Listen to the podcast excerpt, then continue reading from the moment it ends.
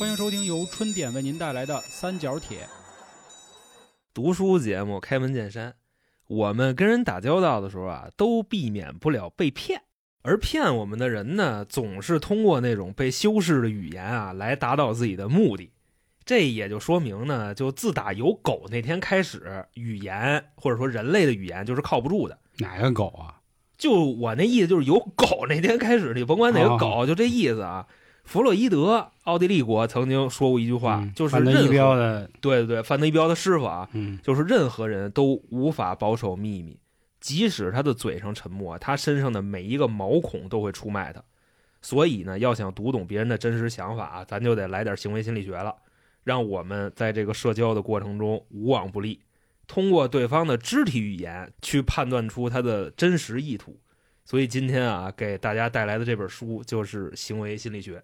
大家好，欢迎收听由春点为您带来的三角铁，我是老航。我是小娇，黄黄，刚才啊，跟大家说了这么多啊，又到了咱们的这个讲书节目。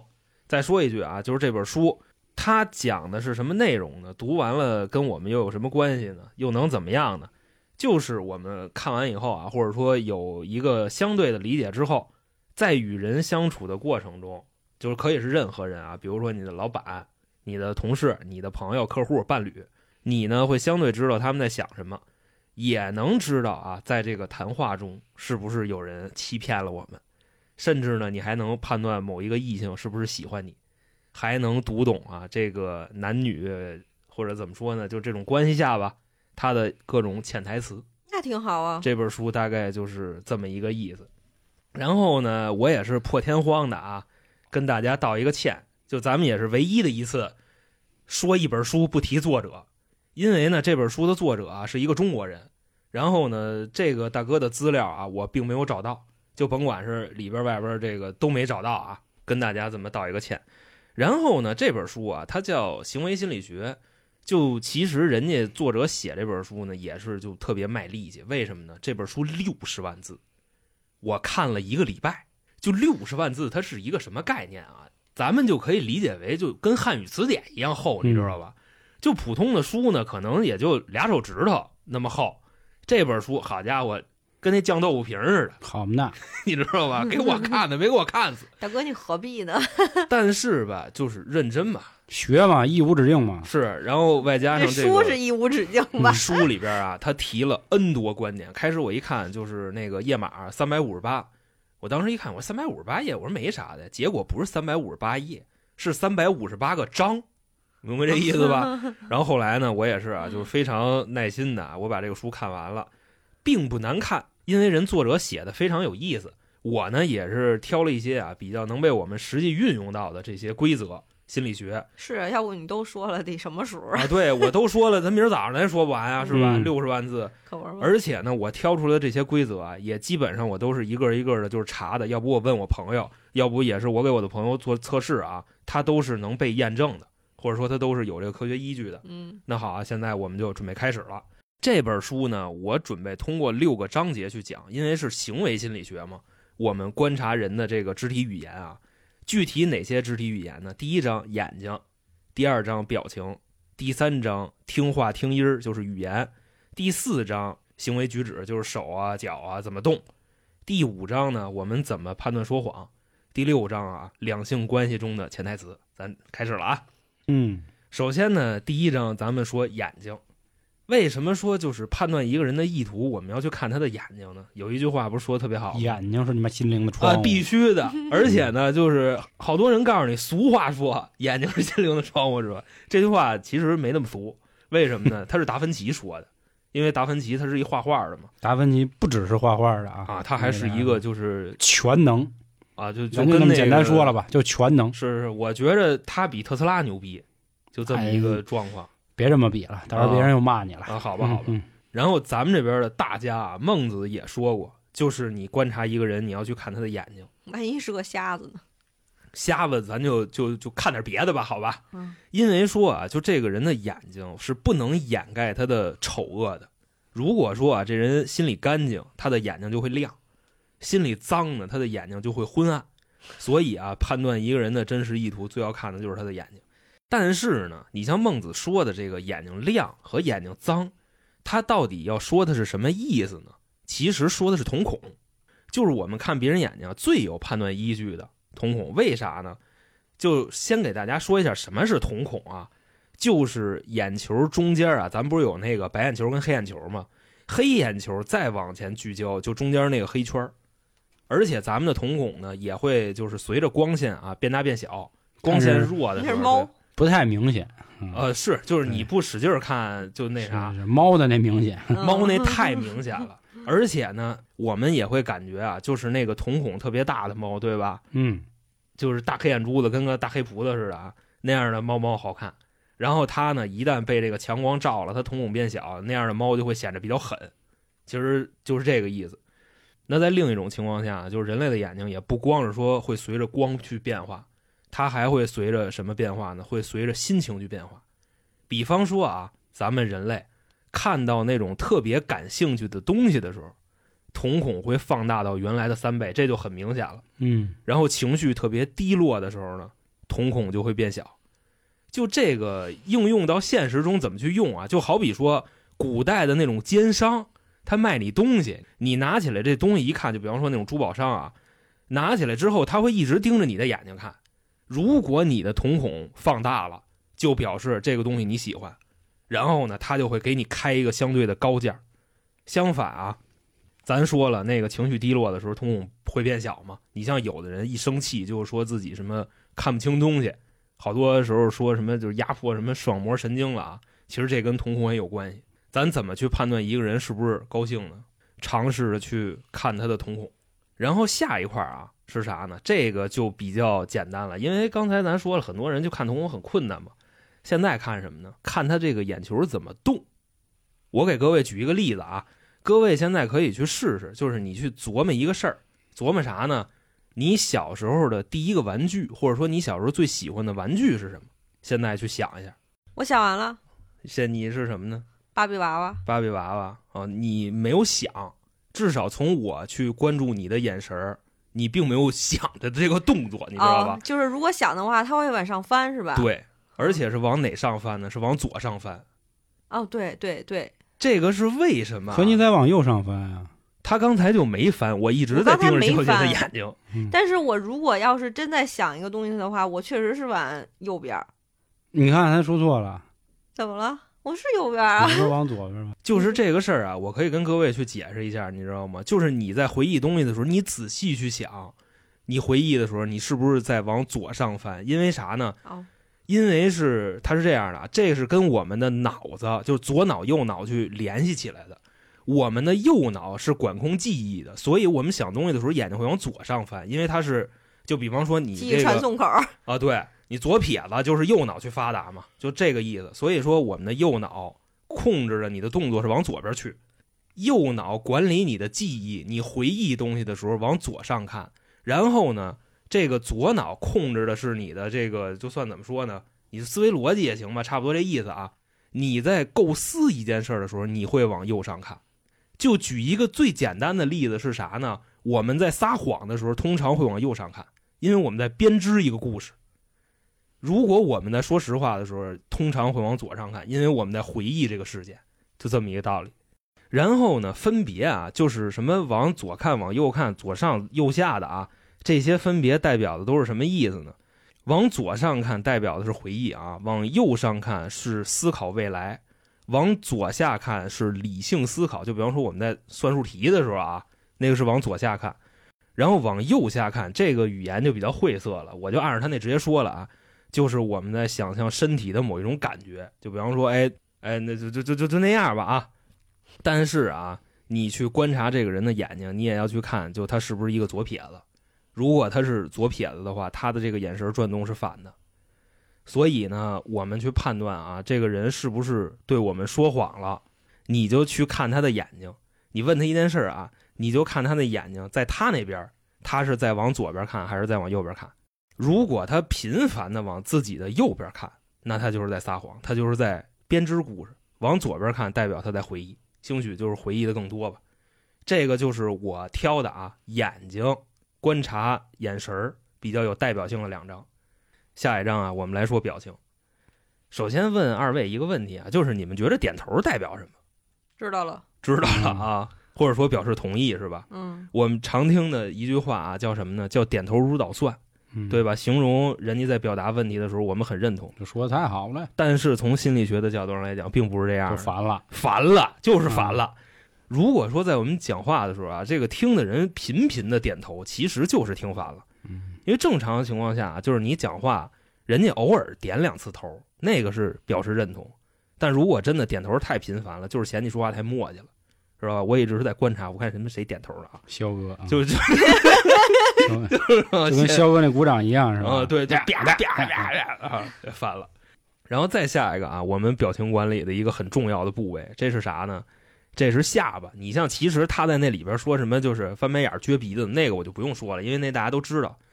下巴也是我们在观察人的表情中最经常忽略的部分，因为好多人没下巴，是双下双下巴 是吧？但是你听我这个，他是怎么去观察人下巴啊？就是如果你说了一件事儿，对方现在开始摸下巴，然后摸完下巴啊，把脑袋抬起来，或者说把头扬起来了，下巴朝前，你觉得这代表什么？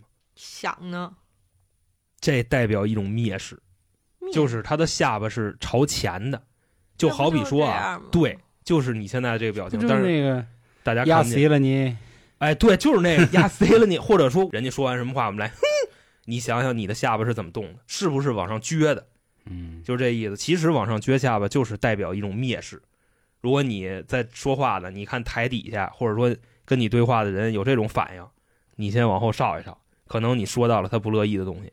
嗯，反之啊，如果说我们在说话的时候，对方在摸下巴，然后稍微的低头把这个下巴收回去了，这个其实是在表示认同。哎，摸着摸着，哎，那脑袋往里一微过去，哎，就这样。你这是表演学吧？这还不是表演学，因为我们对话的时候也经常会面到这种微表情嘛，啊现在不挺火这个吗？是好多心理学家都做这个。嗯是啊，我说就这帮演员，要没事天天琢磨这个，也不是演技那么差。嗨，我跟你这么说啊，就是待会儿会说到一个桥段是什么呢？表示极其不乐意，我就特别有感触。为什么呢？孙红雷当时有一个肢体语言表示极其不乐意是什么呢？就是他跟宋老虎吃饭的时候，宋振涛骂他一句，他第一反应没说话，先抠了一下眼睛，抠眼睛代表极其不满意，都不是一般的不满意。然后不就说了吗？你是龙给我盘着，是我给我握着，就是那个意思。心理学的肢体语言，孙红雷用的特别好。那也是前期好。嗯，这个斗胆妄言一句啊，就是嗯关于张颂文老师。几个月之前呢，有北影节，大家都在夸张颂文老师。有人说是因为长枪短炮对着他，他必须得人模狗样的。后来挖了他半天，发现张颂文老师人一直都那样，就并没有什么可黑人家的。哦，但是咱有啥说啥，我也想替就是之前跟他对比那小鲜肉，当然我不喜欢他。说句话的原因就是当时他们表演一个说，就是被剧组刷了的那么一个一个一个镜头。嗯，张颂文老师是这么多年就一直天天经历这个，呃，他都不用表演了，对吧？那那就是他真实的自己。但是那个小伙子，人家咱得承认啊，就是流量时代，人很多小伙子就是天选之人。嗯他长得就是帅。那人家来的时候，我记得当时是谁说过一句话，他说我也渴望剧组的人或者什么什么人说说我不好，但是人就是天天夸我，那怎么办呀？所以有的时候大家就是这么去比较，我个人认为是不合适的嗯嗯嗯啊。然后刚才这本书里啊，有两个点我觉得挺逗的，就是大家也别全信，大家也别不信，因为刚才我在思考一件事的时候，我眼睛真的是在冲右上看，但是应该冲左上看才是回忆。回忆啊，对？吧？我回忆什么呀？老韩刚才说这下巴的事儿，嗯，不知道方不方便说啊？反正就总之我们认识一个人，这个人就是他每次上台讲话的时候，他的下巴永远都都是冲着冲着，就是要扎我们那么个劲儿啊，啊。就是他扬着头在讲话啊，，但是人家确实人家也无所谓，人家就嗯。说了，你们就是都是傻逼，我只嗯。认为有一个人是，呃，这个这个大哥，嗯。啊，人家确实就是这样，他确实就蔑视，当然人家也有这个资本蔑视，只不过说，啊嗨啊，就是我说对了啊，对对对对对对对，就这样啊，所以我说别不信，但是别也别全信啊，对，这个不太一样啊。另外就是刚才像像刚才小娇说这个这个事儿，这帮人要好好学学就好了啊。就是突然想起这事儿，就是很多时候呢，可能也不赖这些演员，就是我们一开始都看孙红雷老师表演，然后我也都很喜欢他，什么落地请开手机、征服、半路夫妻，那我从小都看的。好先生啊，嗯，然后后来你再往后看，你会发现红雷老师最经典的一个表达情感的动作就是卡门眼儿，在在在使劲眨，拿脖子演戏是吧？那个愤怒、悲伤啊，这个犹豫都是眨巴眼儿。哦，我觉得这个也能理解原因。还是那话啊，就是我肯定不配去评价人的演技，我只是觉得想起黄渤老师说那句话了。他说啊，当你成功了之后，你会发现你身边的人都是好人，所以你也看不到人世间的世间冷暖了。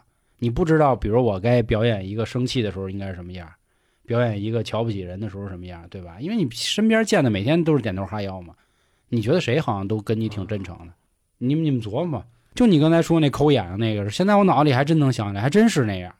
当时真他喂喂喂喂喂，哦，所以对我的意思是，他演的对很好啊。，刘洋当时第一个反应就先抠一下眼睛，然后就急了。后来我一想，有时候我也是，就是谁跟我说说话，我已经烦到不行的时候，就我就会抠眼睛啊对我那个大哥差不多得了，嗯，就这样。当然，这个嗯咱有点这超前了啊，就问了。其实这是后边的东西，你知道吗？啊，就证明这本书其实还是有点东西嘛。但是啊，对，咱们从朋友的角度上来讲，我非常同意黄老师说的话，就是什么呢？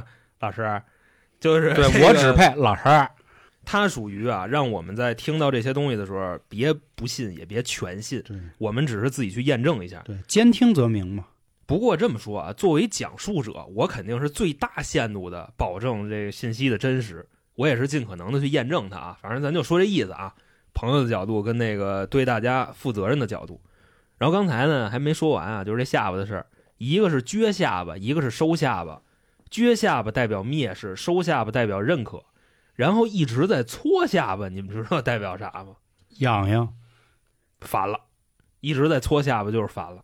但是呢，如果是轻轻的摸下巴，就跟捋胡子似的，代表对方正在认真的听你说话。你像黄老师现在就在啊，很认真，认不认不知道，就 就是那种啊 K 包的啊，表情啊，我就说这俩比较有代表性的。然后下边咱们进入第三章啊，加快节奏，语言。语言这个就很好理解了，因为我们经常听到的一句话就是“敲锣听声儿，听话听音儿”。其实呢，我们有时候在说话的时候啊，表达的也不是字面意思，对吧？因为语言本身就不可信。但是为什么我们还要去说它呢？就是要通过口头表达的去理解真正的意思。第一个啊，说的是啥呀？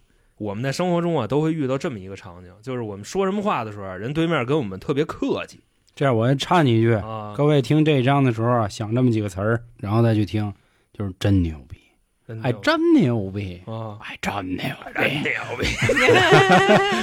行，开始听。我反正就是我在写这个的时候，我真是我给自己我都快憋死了，你知道吗？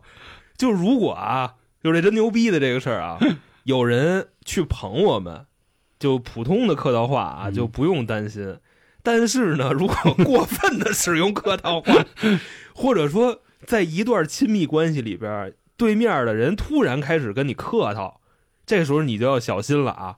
其实啊，就是拿咱们春点人举例子啊，我们经常说真牛逼，其实也对我们自己不太好。为啥呢？我们去过度的捧别人，代表啥？代表嫉妒，代表敌意，代表蔑视，代表防备。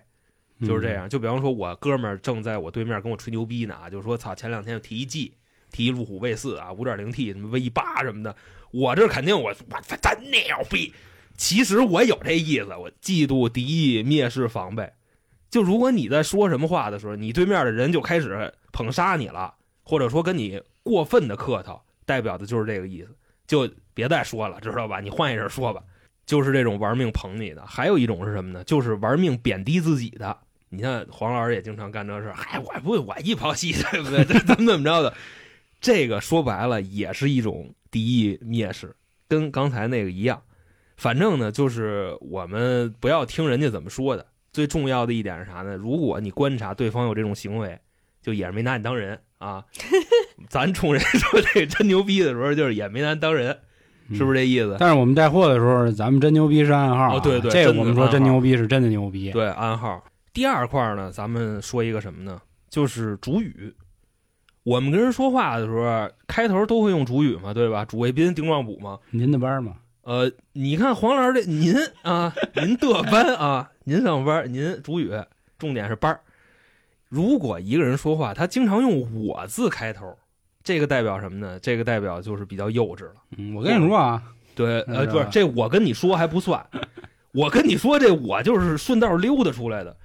就比方说你们在聊天的时候，哎，说一件什么事儿，这个人总会说，哎，我怎么怎么样，我怎么怎么样，就是这种我人。觉得哎，我觉得算，我觉得这个就已经算了。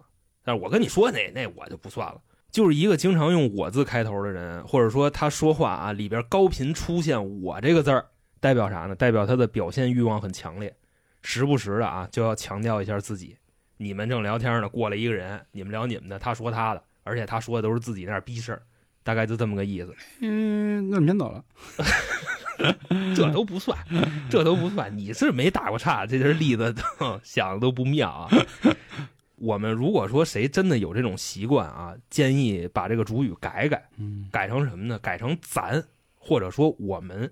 这样的话，咱们在说话的时候，其实是依附在一个集体里边的，就没那么招人讨厌谁敢惹我？啊。谁敢惹咱俩？就这么个意思啊。谁跟你我们呀？就就不，我们咱们 咱咱啊咱们就是显得咱没那么近，但我们就显得就比较近了。我觉得咱显得近，啊，我觉得咱啊我的意思是，咱可能显得是我我想跟你哎近，但是会争夺你的同意。但是我们的话，就是我都没征求你的同意，直接就归拢到我这儿了。啊因为毕竟用的是我嘛，但是咱是属于是平等状态，我们是属于我是大哥，我是大哥啊，我嗯们。然后还有一种情况啊，哎，对，有那会儿有人说，母们倒是是哪儿的方言？啊北京的，应该就是北京的。但有一听众说，他们辽宁那儿也那么说。咱们都属于那什么呀？都属于满人嘛，对吧？哦，，对对对对对，因为咱们都属于哎对对对对金嘛。哦，对对对对对对，把这茬儿忘了。因为北京话其实是蒙古话。对对对，啊给大家正好解释一下嘛，清军入关嘛，忘了这茬儿了。对，黑吉辽加蒙古加北京，其实咱们原先都是一代人，一家那恒哥都是游牧民族啊，那恒那萧爷嘛我，跟你说，一般说什么那什么什么啊，就是那就是要捧杀了，那对，就是这是我们春点的话，啊那意思就是烦丫的，那就是没拿你当人了。啊。对对对对，就是大家可以学一下，比如你认识身边的人哦谁，比如说姓李，你说那李哥，我就是高哥他这会儿正吹牛逼呢，对，然后你跟边上人牛逼，我那李哥那娇姐嗯那萧爷啊嗯，这哥嘛用的。然后还有是啥呢？就是继续说主语啊，嗯说话经常用家里长辈开头的，比如你说一什么什么事儿呢啊，他给你接一句我妈说，我爸说，我大哥说，我兄弟说，就是用身边的其他人去开头。这种情况呢，如果使用频繁啊，通常这人比较幼稚，就是心理不成熟。那一般要举这个大家说呢，大家说就鲁迅先生说啊，那也是一种情老舍，老舍先生说，那也是一种情况弗。洛伊德说，就是我跟你说啊，保尔可差劲，他是属于把这种情况运用到登峰造极的，你知道吧？嗯本质上跟妈宝男的区别不大，说白了，其实没有自己一点想法，嗯，全是他妈引经据典。就是他去借助伟人跟名人来压你，来嗯扩大自己的声势。就比如说咱们在争论的时候，您经常说伟大领袖谁怎么怎么着说过，然后子曾经约过，叭叭叭叭叭，你说一堆，你不听，你就是不尊重领袖。嗯，你不听，你就是不尊重那个人。那说这话的人呢，是想通过压你来达到装逼的目的，但其实你已经被道德绑架了，这不就是这么个意思吗？所以说，主语啊，经常用我的人幼稚，然后经常我妈怎么怎么着，我爸怎么怎么着，更幼稚。更幼稚，这就很妈宝。然后经常引经据典那个人，鲁迅先生啊，就曾经说过啊，然后子曾经约过这这种，这不是幼稚，这就是愿意装逼，哦，有这么一个情况。那那应该怎么说呀？你应该怎么怎么着？不是，就是 那要你应该怎么怎么着呢？就把我们依附在一个集体里边，或者说说话的时候，经常从对方的角度上去出发，这样你起码说人家不会讨厌你。但是您要不想这样，您就说哦，我就就就取悦我自己就行了，那随便，我就是说一下这个意思。嗯，喜欢带着别人一块儿出场的人，相对比较幼稚。嗯这个是主语，然后再下一个呢是啥呢？这个其实我们的生活中很常见啊。这张我给起名叫幽默，看这个人怎么幽默，也能判断出他是啥玩意儿。就是现在啊，当今社会，一个幽默的人肯定会讨大家喜欢，而且呢，幽默的人也更容易取得成就。那恒哥那是小姐嘛，对不对？我也没有那么幽默，知道吧？我也是跟那郭老师学嘛。因为幽默是啥呢？幽默是智慧的体现。然而，一个人幽默的方式也能看出这个人的性格特点。就是比方说啊，你这个善用幽默的技巧，总能化解尴尬的局面。这样的人呢，往往应变能力很强，他的反应很快，观察能力也比较强，有这种强烈的表现欲望。幽默的人都是这样，就喜欢表现自己，或者说咱们原来上学的时候给老师接下茬那种，希望能引起他人的注意和认可。这个是善用幽默的人。还有一种呢是啥？假幽默，喜欢用幽默自嘲的人。你说那假幽默，咱一会儿说啊。嗯自嘲这样的人啊，他们有什么性格特点呢？就是这些人比较有勇气，心胸也比较宽阔，他们能够直面自己的不足，并且善于反思自己啊。但是呢，我们也别傻了吧唧的，就是人家这正自嘲呢，你去攻击他去，那你就啊找死了是我说我一抛稀啊！你说对，你就是一抛稀，那你可抽到家了，我跟你说。那这兄弟别当了，你知道吧？那就周说了。还有一种啊，就是刚才娇姐说的那种，你以为你很幽默，这种人通常有什么特点呢？就是他拿幽默的方式去诋毁别人，去糟践别人，心胸就比较狭隘，然后还特别小心眼儿。伴随的啊，这个人骨子里很自卑，生活态度也十分消极，就喜欢看什么事儿啊，总是盯着消极的一面看。那娇姐，那娇姐吗？其实我觉得娇姐她在这事儿上她不幽默，你就是嘴直，你知道吧？就是我特别膈应，经常拿这事儿挤兑别人的。就比如说我这个朋友圈里，我看一妞儿啊发一照片儿，这妞儿呢可能跟我关系不错，底下我就老能看见一个人评论说你他妈卡粉了，美颜开大了，就类似于这话，你明白吧？反正就是他们俩知道我说谁呢啊。这样的人，他们不光会诋毁别人，然后呢，什么心胸狭隘、乱七八糟的啊。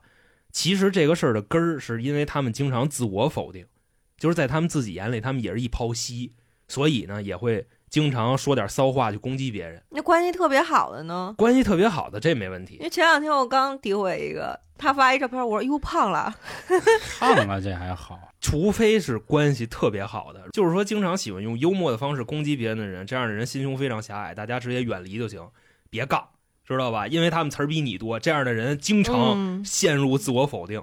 就而且还自以为是，嗯，对，就是这么一情况。嗯，说完幽默啊，再下一个就是谈话特征。谈话特征这个不太好理解啊，我直接给大家举例子。首先呢，就是我们经常会遇到这么一种人，第一种类型掏心掏肺型，就是什么呢？咱们啊，可能跟一个朋友认识不久，或者说没那么熟，这个人就会对你掏心掏肺，把他的这个长处短处啊，毫无保留的全告诉你。而且呢，后来你发现啊，就是他不光对你这样，他对别人也这样。那从心理学上讲，这种人有什么特点呢？没有原则，代表的呢就是忠诚度会很低，且啊，他们也非常的没有格局，就可能会因为一点屁事儿把你说的狗嘚儿不是。所以说，我们在生活中跟这种无条件掏心掏肺的人啊，保持一段距离。那个不是真诚，那只是没有原则这样的人也没拿你当人，是啊、对，就其实那嗯就已经无所谓了、对啊，愿意怎么说怎么说。第二种谈话类型啊，这叫啥呢？这叫喜欢邀功型。不知道各位身边有没有这样的朋友啊？但是喜欢邀功型，他背后隐藏的心理学逻辑是什么呢？被认可，差不多，你就听我说这个啊，就是他完成了一件明明很一般的事儿，他就起飞了，恨不得就是说，哎，刚才我拧了一螺丝，然后呢，在我心里边我已经把这个世界给拯救了，就逮谁跟谁说。这样的人呢，往往能力小，架子大，而且就是刚才娇姐说那个享受被这种拍马屁的过程，同时伴随的啊没有责任心。所以说，我们身边要是有这种就是喜欢邀功型的啊，尽量也躲他远一点。他这个是背后的心理逻辑。还有一种比较有代表性的是啥呢？嬉皮笑脸型，就属于啥呢？你表面上感觉啊，这个人很乐观、很心态，或者说很皮，但是啊，这类人会伴随着一个什么举动呢？就是他犯错了，挨骂了，仍然会嬉皮笑脸。你像咱们上学的时候，有没有这样的孩子啊？在老师的眼里，属于什么呢？就是你越骂他，他越不当回事儿。你别跟我这嬉皮笑脸的，就差不多吧。但是我觉得可能上学犯错那个还没那么严重，咱说的是那种犯了严重错误仍然嬉皮笑脸的人。是啊，然后老师就来一句，你这种人的性格伴随的是什么呢？首先说不要脸，这个是一定的啊。嗯其次，这种人很狡猾，伴随的心理表征就是薄情寡义，就是他们不会拿任何事儿当事儿的。你死了跟我也没关系 Tiger 嘛，啊。Tiger，他像铁猴子朋友是吧？嗯啊。然后第三章语言，我就给各位举这么多例子啊。咱们进第四章啊，我觉加快得你这是个效率。不是说的有点极端了？？他极端表现成这样，所以他可能会有这种极端行为。但是普通的这种，应该不是你所说的就全部都是这种坏行为吧？我觉着他这个是一个背后的逻辑。你就比方说，咱经常用幽默诋毁别人的这件事儿啊，其实我哦小时候我也会这么干，但是伴随着成长，臭毛病慢慢慢慢我就改了，因为我知道什么话我该说，什么话我不该说，这些也都是会改的。但是如果人你发现他岁数挺大了，他还这样，那就啊定型了，就就别搭理他了。嗯我主要是讲这本书给大家带来的一个用意是什么呢？一个是了解这种行为可能会在某些情况下我们能判断别人的用意，嗯还有一个就是，我也不希望大家都能用上这招儿，因为我希望大家皆遇良人。嗯这么一情况啊，咱们进第四章，第四章叫行为举止，人身向来随心动，有这么句话啊。首先第一个，我们经常能看见啊，一个动作是什么呢？托腮，或者那个咱们发那个表情包啊，这个托腮腮。托腮代表什么意思呢？各位可以去猜一下啊，看跟我说的能不能合上。我托腮基本上都是玩电脑的时候犯愣嗯，其实托腮就是这样的，发呆。因为作者说啊，精神抖擞的人是不会托腮的，或者说没有什么烦恼的人，他也是不爱托腮的。嗯只有说心事重重的，或者说比较空虚的，当前很无聊的，会托腮。嗯但这反映在哪儿呢？比方说我们在跟一个人说话，他现在在托腮，代表什么呢？代表你说的很无聊啊。或者说呢，就是你跟你女朋友在说话的时候，你女朋友在托腮啊，这个时候你应该干嘛呢？你应该换个话题，或者说你应该问问他，就是你有没有什么想说的。托腮这种行为，一个是表示无聊，还有一个就是想受到关注，这两层用意。所以你如果跟人对话的时候，他在托腮，一个就是换一话题，要不就是你问问他，再不行呢，你抱他一下，你给他块糖吃，这都行。托腮。第二个肢体动作啊，这挺梗啊，这个大家应该都知道。就问一下，就是双手叉腰是什么意思？呃，没事，我直接说了啊，就是我们常见的双手叉腰会发生在什么时候呢？生气的时候，吵架的时候。你像那个运动员啊，打拳击的，比赛开始之前，他也会叉着腰去等对手，在那个擂台上，对吧？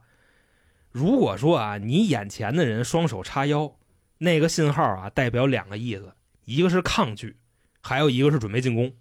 给各位举一个例子，就是我们跟那个女朋友吵架的时候，或者说女孩生气的时候，她就是一叉腰，然后来句哼，恨不得那手都快插到嘎尔窝去了啊！这个肢体语言代表什么呢？准备应战。操，现在就是啊，准备要开仗，那也这个是叉腰的意思。那就只是我的 操。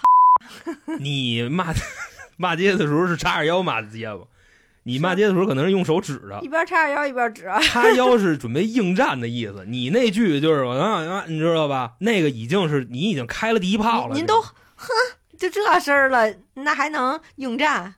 我觉着这分人，你知道吧？分人，嗯其实就是你觉得是在卖萌撒娇是吧？啊，对对对，其实真正这个就有下意识一动作不，就是真是这样吗？我知道我知道，下意识的在叉腰就是准备应战的意思。嗯这不一定发生在非得打架，就是你在跟谁谈话的时候，他把腰插上了，其实要不就是防备，要不就是准备撅你了，这意思啊。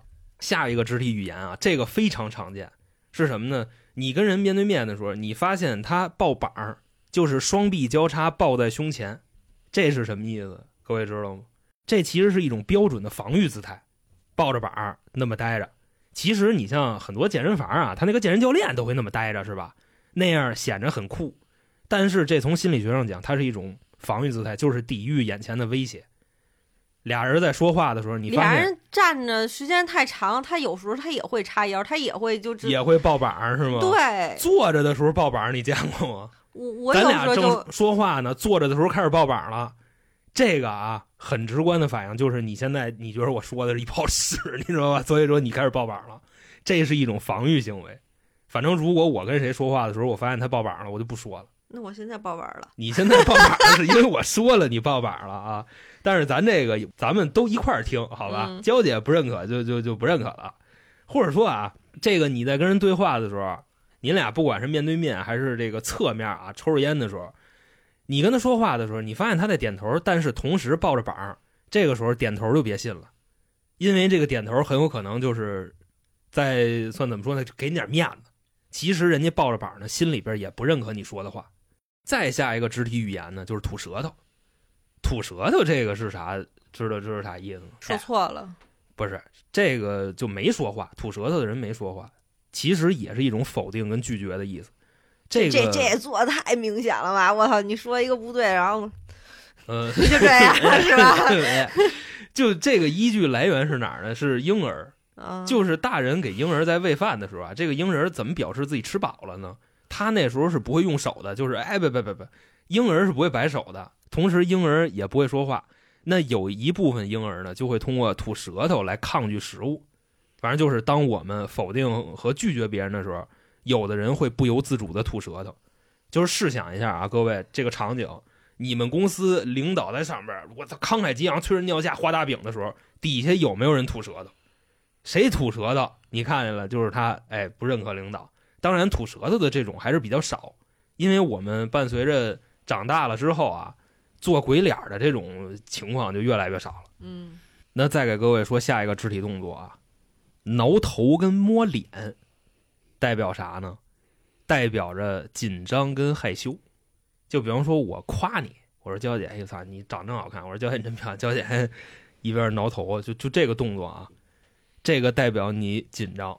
但是如果呢，你夸一人，这人直接就一点事儿没有，哎，低调低调啊，这就臭不要脸。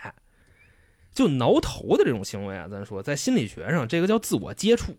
就是你看，有的人啊，内心紧张或不安的时候啊，他会通过摸自己，或者说这个挠自己脑袋呀、搓自个儿脸，来释放这种算是怎么说紧张的情绪。嗯，这个用在哪儿可以呢？就是你跟那个异性啊，好比说你俩哎刚认识，对吧？也不太熟，你俩出去玩去，你发现他总是摸自个儿，要不就是蹬自己的衣服。这时候啊，你别慌，不是他讨厌你，他紧张，他就是单纯的跟你不熟而已，就这意思。而且紧张也不一定是一件坏事，嗯，因为紧张有可能是你在他的心里很重要嗯这种情况啊。然后就是下一个肢体动作，刚才咱已经说过了，揉眼睛跟摸眼皮，这种是非常可怕的。如果你在跟谁说话，他开始揉眼睛了，你赶紧停吧，因为现在不是说他不认可你说的了，他已经是讨厌你说的，或者说十分讨厌你说的他刚才揉了一下眼睛，啊、对，那没有沙眼啊，你沙眼不沙眼呢？就是我看他这个行为，黄老师一说这这张过，好吧，咱下一张啊。其实呢，我也是给他一台阶下，因为我已经说完了啊。再下一张啊，说谎，就是我们怎么去判断别人在说谎。他这里的几个招儿都挺有意思的，因为首先说啊，就是大家可能经常听见这么一句话：谁谁谁呢瞎话张嘴就来，他嘴里没实话。这种情况啊，真的朋友们，说谎是一件非常难的事儿。为什么它很困难呢？因为它的圆，主要是它需要记住两个场景，嗯，第一个场景是真实的场景，第二个场景是他编织出来的那个场景，这两个他都要记住。所以说说谎是一件很难的事儿，他要记住两个版本。那我们怎么去判断对方是不是在说谎呢？第一招我觉得就高了，这招叫什么呢？就是说谎的人是无法接受倒叙的。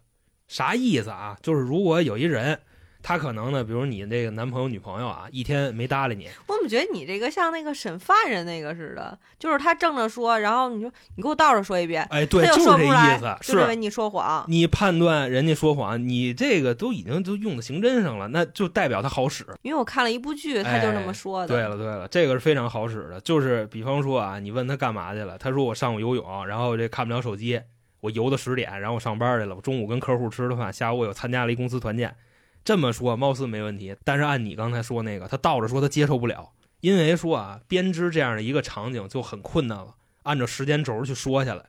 但现在你让他倒着说，你先问他你下午干嘛去了，然后你再问他早上干嘛去了，这人一下就崩了。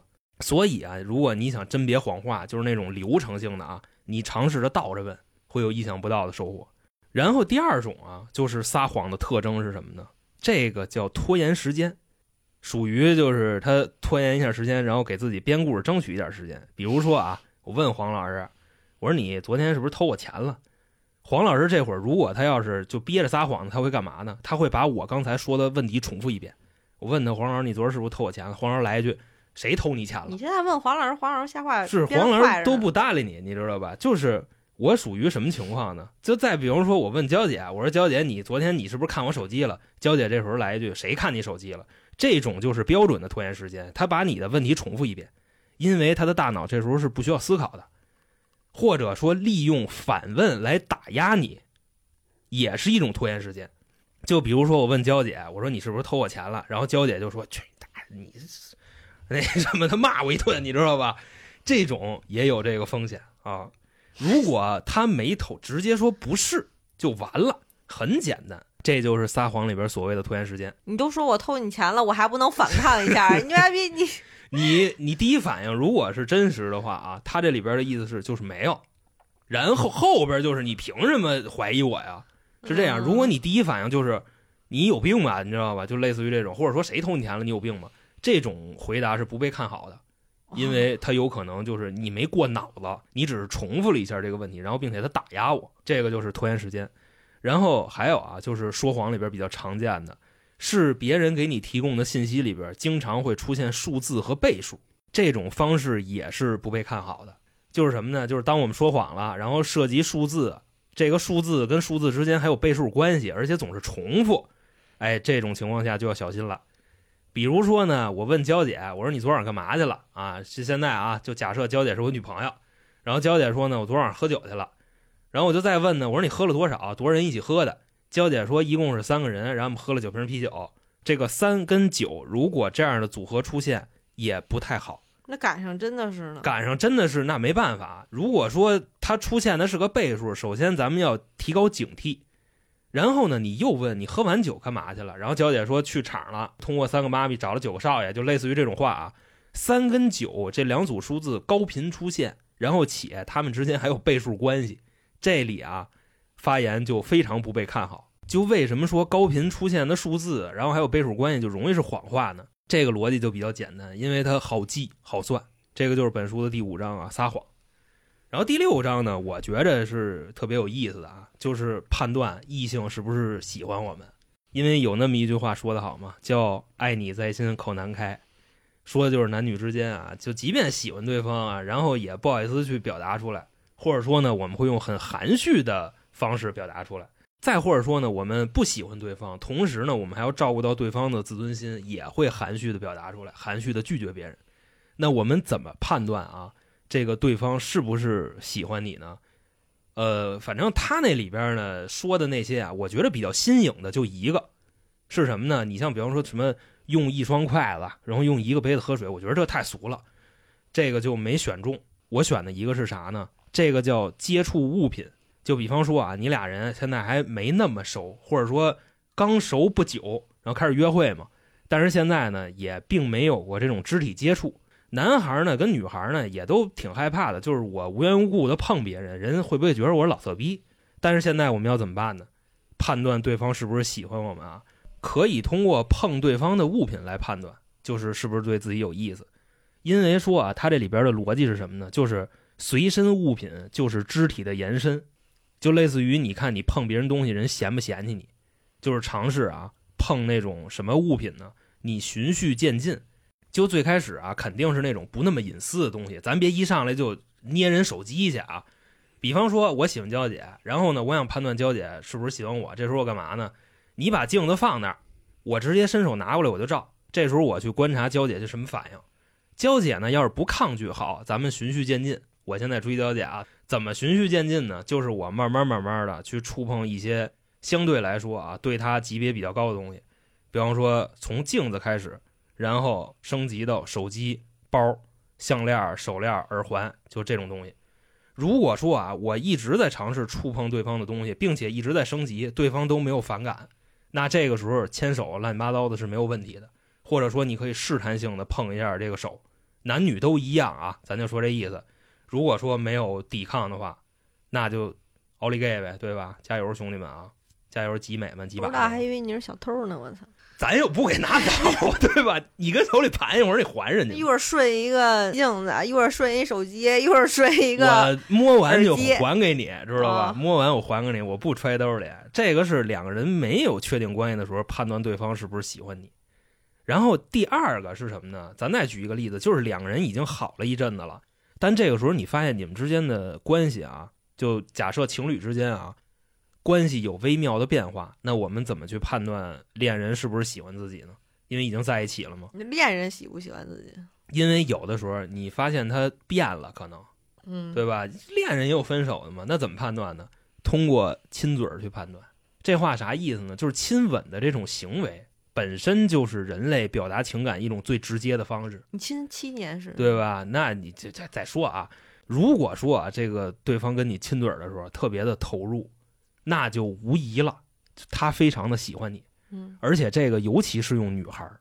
嗯，就比如说啊，你跟一女孩在一块儿了，你发现我亲嘴儿怎么那么费劲啊？兄弟，放心，那女孩也没拿你当人，或者说这个男孩儿女孩儿你跟他亲嘴儿的时候，你感觉费劲，那都是没拿你当人。因为什么呢？因为这个不管是女孩子还是男孩子啊，我们只会亲两种人，一种是好看的人，还有一种是我喜欢的人，就这么简单。如果说亲不了的话，那就真喜欢不了了。嗯这个是亲嘴儿啊，我觉得这个说的还是挺梗的。然后你再去观察，就如果说你们俩亲嘴儿比较无缝的话啊，再去观察什么呢？就是你亲嘴儿的时候，这个脑袋是朝哪儿歪的？那仔细的回忆一下、啊，一会儿左一会儿右，再左再再右。嗯、你就看你是先往右还是先往左，知道吧？这个往右往左还是不一样的。每次亲之前还得算着。我跟我媳妇儿，我们俩真的就是仔细的回忆啊，发现都是往右多，而且经常就是在右边就不动弹了，你知道吧？往右边歪，俩人都往右边歪那不。够激烈呀！激你激烈的那得哇左右，哎，这这不甩头不好意思，不好意思啊。这个向右歪头代表的是爱你，向左歪头代表的是一般。各位可以自己回忆一下啊，就是亲嘴的时候，它这个科学依据是什么呢？我们控制情感的那个大脑是右脑，然后还有控制情感的区域是我们的左脸。如果我们往右歪头，等于是把左脸往前伸，所以说我们往右歪头去亲对方，跟对方亲嘴儿，代表十分的喜欢。你就去看你对象啊，你先别歪的，你看他往哪边歪。他如果说往左歪了，这事儿可能不太妙，知道吧？就这么一个意思。他是通过左右脑来去判断的，这其实也在心理学范畴里边。无非相反情况是什么呢？对面是个左撇子，或者说左利手，也别左撇子，左撇子不尊重人。左利手他会反过来。然后还有啊，就是亲嘴的时候，这个闭着眼的人代表什么意思？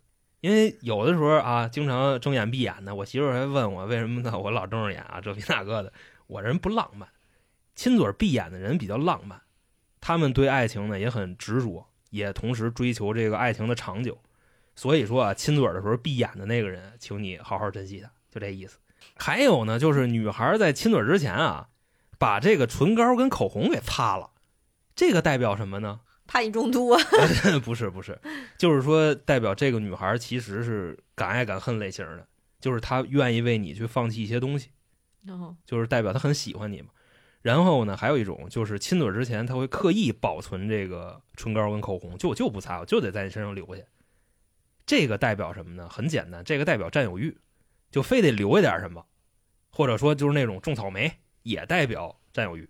再说男的啊，男的壁咚亲嘴儿代表什么呢？装逼，呃，也不是装逼吧，代表着有强烈的占有欲望。但是呢，经常壁咚的男的有一个特质，就是花，持续不了多长时间。你这书是什么时候出的呀？一八年哦，一八年就壁咚了。有啊，哦，那这韩你看韩剧那不早了吗？对不对？早就闭上了啊。这个词儿不是近几年才发明哦，人家写的是把这个靠墙踢摁墙上亲，啊啊把彪哥往树上揍，啊！你明白这意思吧？啊，说的壁咚，然后再下一个啊，就是通过这个亲嘴儿的行为啊，去判断一个人的性格。比如说这男的，他喜欢闻女孩的头发，就是俩人已经好了，男女朋友关系啊，喜欢闻头发，这代表什么呢？占有欲。然后亲你脸啊，喜欢亲鼻子，这代表啥呢？幼稚鬼，哦，我以为是色欲。不是不太成熟，亲鼻子。然后喜欢亲脖子，这个就小心一点啊，这个就是大花逼，大海王啊，那亲耳亲脖子。朵呢？亲耳朵代表很细腻，但是我并没有选，我是记着那个书里边写的。你亲眼睛呢？亲眼睛也是，也是表达爱意的一种，因为眼睛是心灵的窗户嘛。我怎么觉得这有点变态？你知道以前这有啥变我就？遇见一个就喜欢啃耳朵，我说你有毛病啊！我说你可他妈耳朵干嘛？因为湿了吧唧的，特别恶心。嗯，然后他说说女人敏感点不就是在耳朵吗？那这也是一花逼，你知道为什么吗？他是奔着敏感去的，其实跟亲脖子那个是一个道理，哦，就是咱凡事有度就好了。咱慢慢尝试。对对对，后上来就啃人耳朵啊！还有就是喜欢亲肩膀，哦，喜欢亲肩膀代表什么呢？代表这个人比较压抑，压抑。压抑就是这样那。可这是个咱们看剧的时候，我可喜欢看这个男的亲女的肩膀了。亲肩膀就是代表比较压抑。反正我个人觉着呃准，嗯，我。觉得亲肩膀挺好的。然后下一章啊，这个亲亲咱们说完了啊，嗯咱们直接进入最后一个环节。我觉得最后一个环节也是相对比较有意思，就是男生女生在两性关系里边的黑话。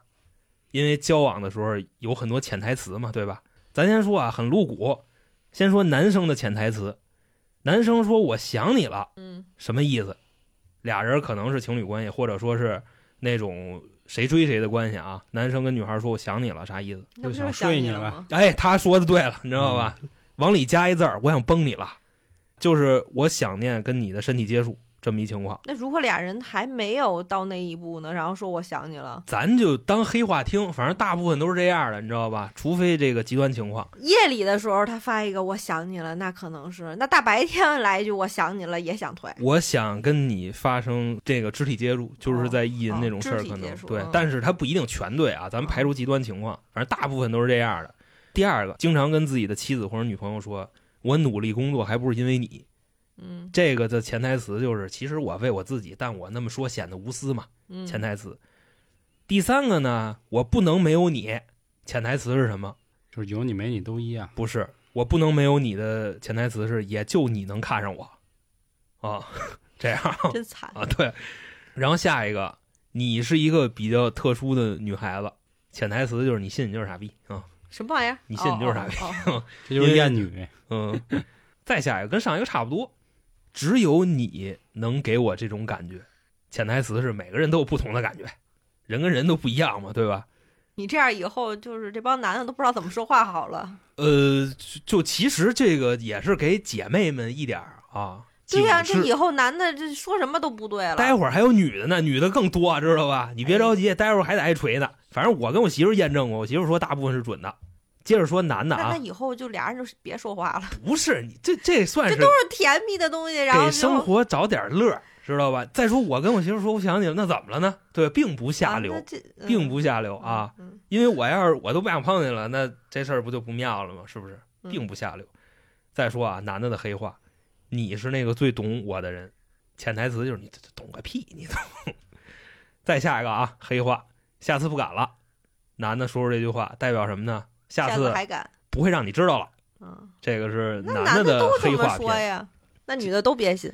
女孩的潜台词是什么呢？更多的其实是拒绝别人的啊，我觉得准的。第一个就是谁跟谁表白了，然后女孩拒绝别人说我们还是当朋友吧。这句话的潜台词是什么呢？就是我不想当你女朋友，嗯，但是我也不想跟你撕破脸，因为你还有利用价值，嗯所以说我们还是当朋友吧。第二句啊，你人真的很好，这个就不用说了吧，对吧？发一好人卡，你很丑，但你很温柔，你很温柔，对。然后第三句啊，我暂时还不想谈恋爱，他的潜台词是我不想跟你谈恋爱。嗯，这我知道。再下一个啊，我心有所属了。女孩说：“我心有所属了。”她的潜台词是我不喜欢你。有没有无所谓，我就看不上你啊。嗯其实都不一定有。再下一个，你表白的时候呢，人女孩说：“呃，我从来没有想过这个问题。”她的潜台词就是：“我早就想过了，你不可能，你没戏。”这个潜台词啊。再下一个啊，就是表白完啊，你给我点时间，我考虑考虑。潜台词呢，就是你给我点时间，我抓紧跑路。可是也许也是，就我是呃，真的去考虑去了是吧？对，就是可能我觉得我答应你太快了，我还嗯是想想我再答应你。这样的话比较矜也是持。也是，但是呢，大部分情况下都是我考虑考虑，都是跑路了啊，倒也是。都是那个缓兵之计。嗯再下一条啊，这个我会记住你对我的好，嗯，这没撕破脸啊。他的潜台词是，就等你有钱再说吧。哦，嗯，然后女孩的下一个就是问你在干嘛，潜台词是快跟我说话。你现在在干嘛不重要，你快跟我说话。嗯然后女孩说：“我今天好累呀。”它的潜台词是快快来安慰我，快来快来快来。还有一句是什么呢？这个名词啊，名词儿就是情人节这个场景。女孩说呢，老夫老妻了，或者说咱们在一起很长时间了，情人节就别给我买礼物了。潜台词是什么呢？赶紧买。不买我就弄死你，买吧。因为我们小时候去商场，这个跟家长要玩具也是这样嘛，就往那个玩具摊那儿走，然后家长说不给你买啊，然后哎不不要不要不要，然后待会儿看见喜欢的就不走了，就一个意思。咱也别说这个男孩女孩的，还有通用的。通用的潜台词是什么呢？也跟各位说说啊。首先名词儿这件事儿，你们在讨论一个秘密，有一个人说这件事儿我绝对不会告诉别人。这句话的潜台词就是我已经他妈想好要告诉谁了。第二句啊，搞对象的时候，男孩女孩都会说，就是我不在乎你的过去。他的潜台词就是我不是不在乎，我只是勉强可以接受，就是你之前玩的没那么脏，甭管这个男孩女孩啊。第三个名词儿我配不上你，他的潜台词就是你配不上我。然后再下一个啊，名词是俩人打架了，有一方说我们都冷静冷静。他括号里的潜台词是“赶紧滚蛋，别烦我”。最后一个啊，你做饭真的很好吃。他的潜台词就是以后家里饭都你做。这基本上啊，我认为就从这六十万字里边啊，找到那些比较准的、比较有代表性的，都给大家挑到这儿了。而说到这儿呢，这本书就已经彻底的讲完了。我最后呢，就是希望什么呢？就是这本书里的知识啊，我们可能永远不要用到，或者说我们永远碰不上那样的人，还是。愿各位啊，皆遇良人。行，那最后啊，关注微信公众号，然后加入新米团，可以领这个读书笔记啊，找老杭就可以，行吧？那关于今天这个行为心理学，就跟大家分享到这里，感谢各位收听，咱们下个月读书见，拜拜，拜拜。